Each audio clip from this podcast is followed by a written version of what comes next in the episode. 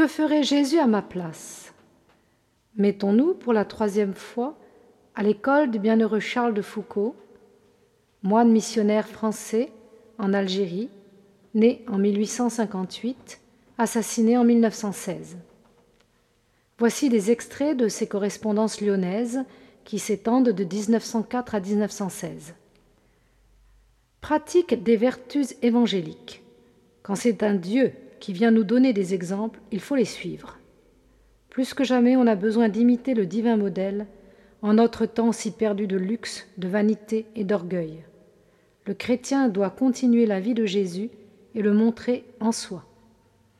La vie de la mère Marie de Jésus, la bienheureuse Marie de Jésus de l'huile Martini que vous m'avez envoyée, est admirable, et je pense bien comme vous sur l'excellence de sa doctrine, perpétuelle communion, perpétuelle offrande. Il n'est pas de laïc à qui ne convienne cette vie intérieure. Ce n'est plus moi qui vis, c'est Jésus qui vit en moi.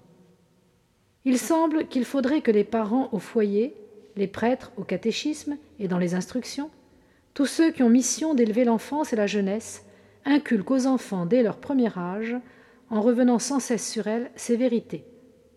Tout chrétien doit être apôtre, c'est un devoir strict de charité. Tout chrétien doit regarder tout humain comme un frère bien-aimé. S'il est pécheur, ennemi de Dieu, c'est un frère malade, très malade. Il faut avoir pour lui une pitié profonde et des soins fraternels comme envers un frère insensé. Les non-chrétiens peuvent être ennemis d'un chrétien. Un chrétien est toujours le tendre ami de tout humain. Il a pour tout humain les sentiments du cœur de Jésus. Être charitable, doux, humble avec tous les hommes, c'est là ce que nous avons appris de Jésus. N'être militant avec personne. Jésus nous a appris à aller comme des agneaux parmi les loups, non pas à parler avec aigreur, avec rudesse, à injurier, à prendre les armes.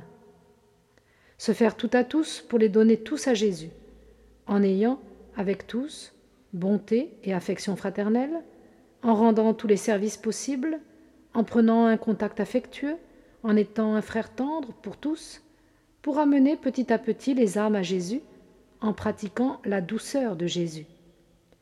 Lire et relire sans cesse le Saint Évangile, pour avoir toujours devant l'esprit les actes, les paroles, les pensées de Jésus, afin de penser, parler, agir comme Jésus, de suivre les exemples et les enseignements de Jésus et non les exemples et les manières de faire du monde auxquels nous retombons si vite dès que nous détachons les yeux du divin modèle.